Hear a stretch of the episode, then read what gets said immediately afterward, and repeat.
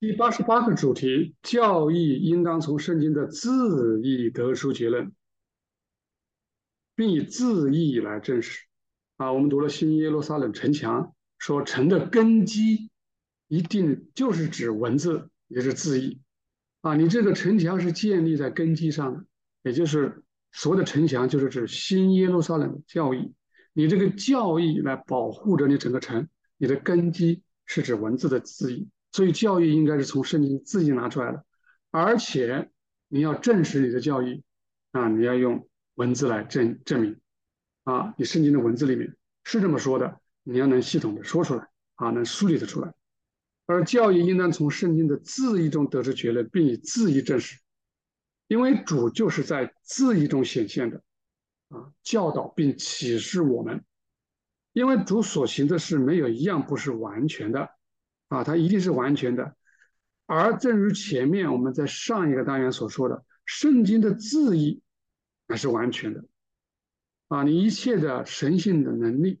你的完全，你的神圣，都是在字义里面。这有就是为什么教义必须从圣经的字义中得出结论。纯正的真理的教义，纯正真理的教义，可以完全从。这些这个坏话完全全部从圣经的字义中得出，因为在这个意义上的圣经，就像一个穿着衣服的人，他的脸和双手是裸露的，也就是从其实这些纯正真理的这种教义性的这种文字，其实是裸露在外的，但是啊，不是向所有人都显现的。好，我们接着往下看，他说与人。的信仰、生命以及得救有关的所有内容，都在那里裸露着，而其余部分都是穿着衣服。尽管是穿着衣服，但是很多地方也是隐约可见的，就像透着薄纱，看见一个女子的容貌，也是隐隐约约可见的。由此可以看出，啊，是由于对圣经真理的热爱。不断的增加，并因此被有序的安排，这些真理就越来越清楚的流露和显现出来。也就是它的神圣，它的奇妙之处也在于，你是热爱真理，你是热爱良善的，就是把真理热衷于行出来的。你这样渴慕的人，你从圣经的文字里面，你就能够看出纯正的教义性的真理，一览无遗。啊，即便是那些包裹的部分，你也能够从里面隐隐约约能看出一个大概，啊，一个大概。人们或许以为纯正真理，啊，这个我们重点讲讲。人们或许以为纯正真理的教育可以通过灵异来获得，啊，也就是通过对应的知识所启示的。啊，我们知道内意啦，知道灵异了，他以为灵异就通过灵异可以获得纯正的真理的教育，而不教育并非通过灵异而获得的，灵异只是阐明和证实教育，也就是说，你只是用来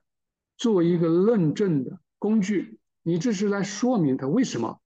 你这是来论证一下。这些纯正的教育是从文字里来的，你是论证这些文字、这些圣经的文字的真理性。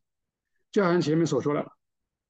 他说有的人可以通过这些灵异啊，也就是我们讲的对应的知识，他将这些知识可以东拼西凑，他只是为了证明他想证明的东西啊，他根深蒂固的先入之见，他可以用这些灵异或者是对应学的知识。他来歪曲圣经，他的证明他是对的。此外，他说，如果不是受主所赐，灵异是不会授予任何人。主守护着灵异，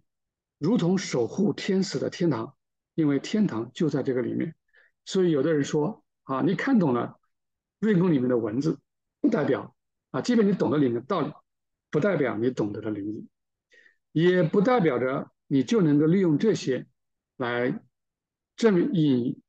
或者引用这些灵异，就能够提供出纯正的教育。教育一定是从圣经里而来。这个再重复一下，一定是从圣经而来，而且一定是从圣经的文字意义而来。灵异只是用来证明，哦，你这样的文字作为教育是对的，为什么是对的啊？然后来来证明它，否则人们可以利用圣经的文字往各个方向去掰，来满足他们的私欲，想证明他们证明的东西。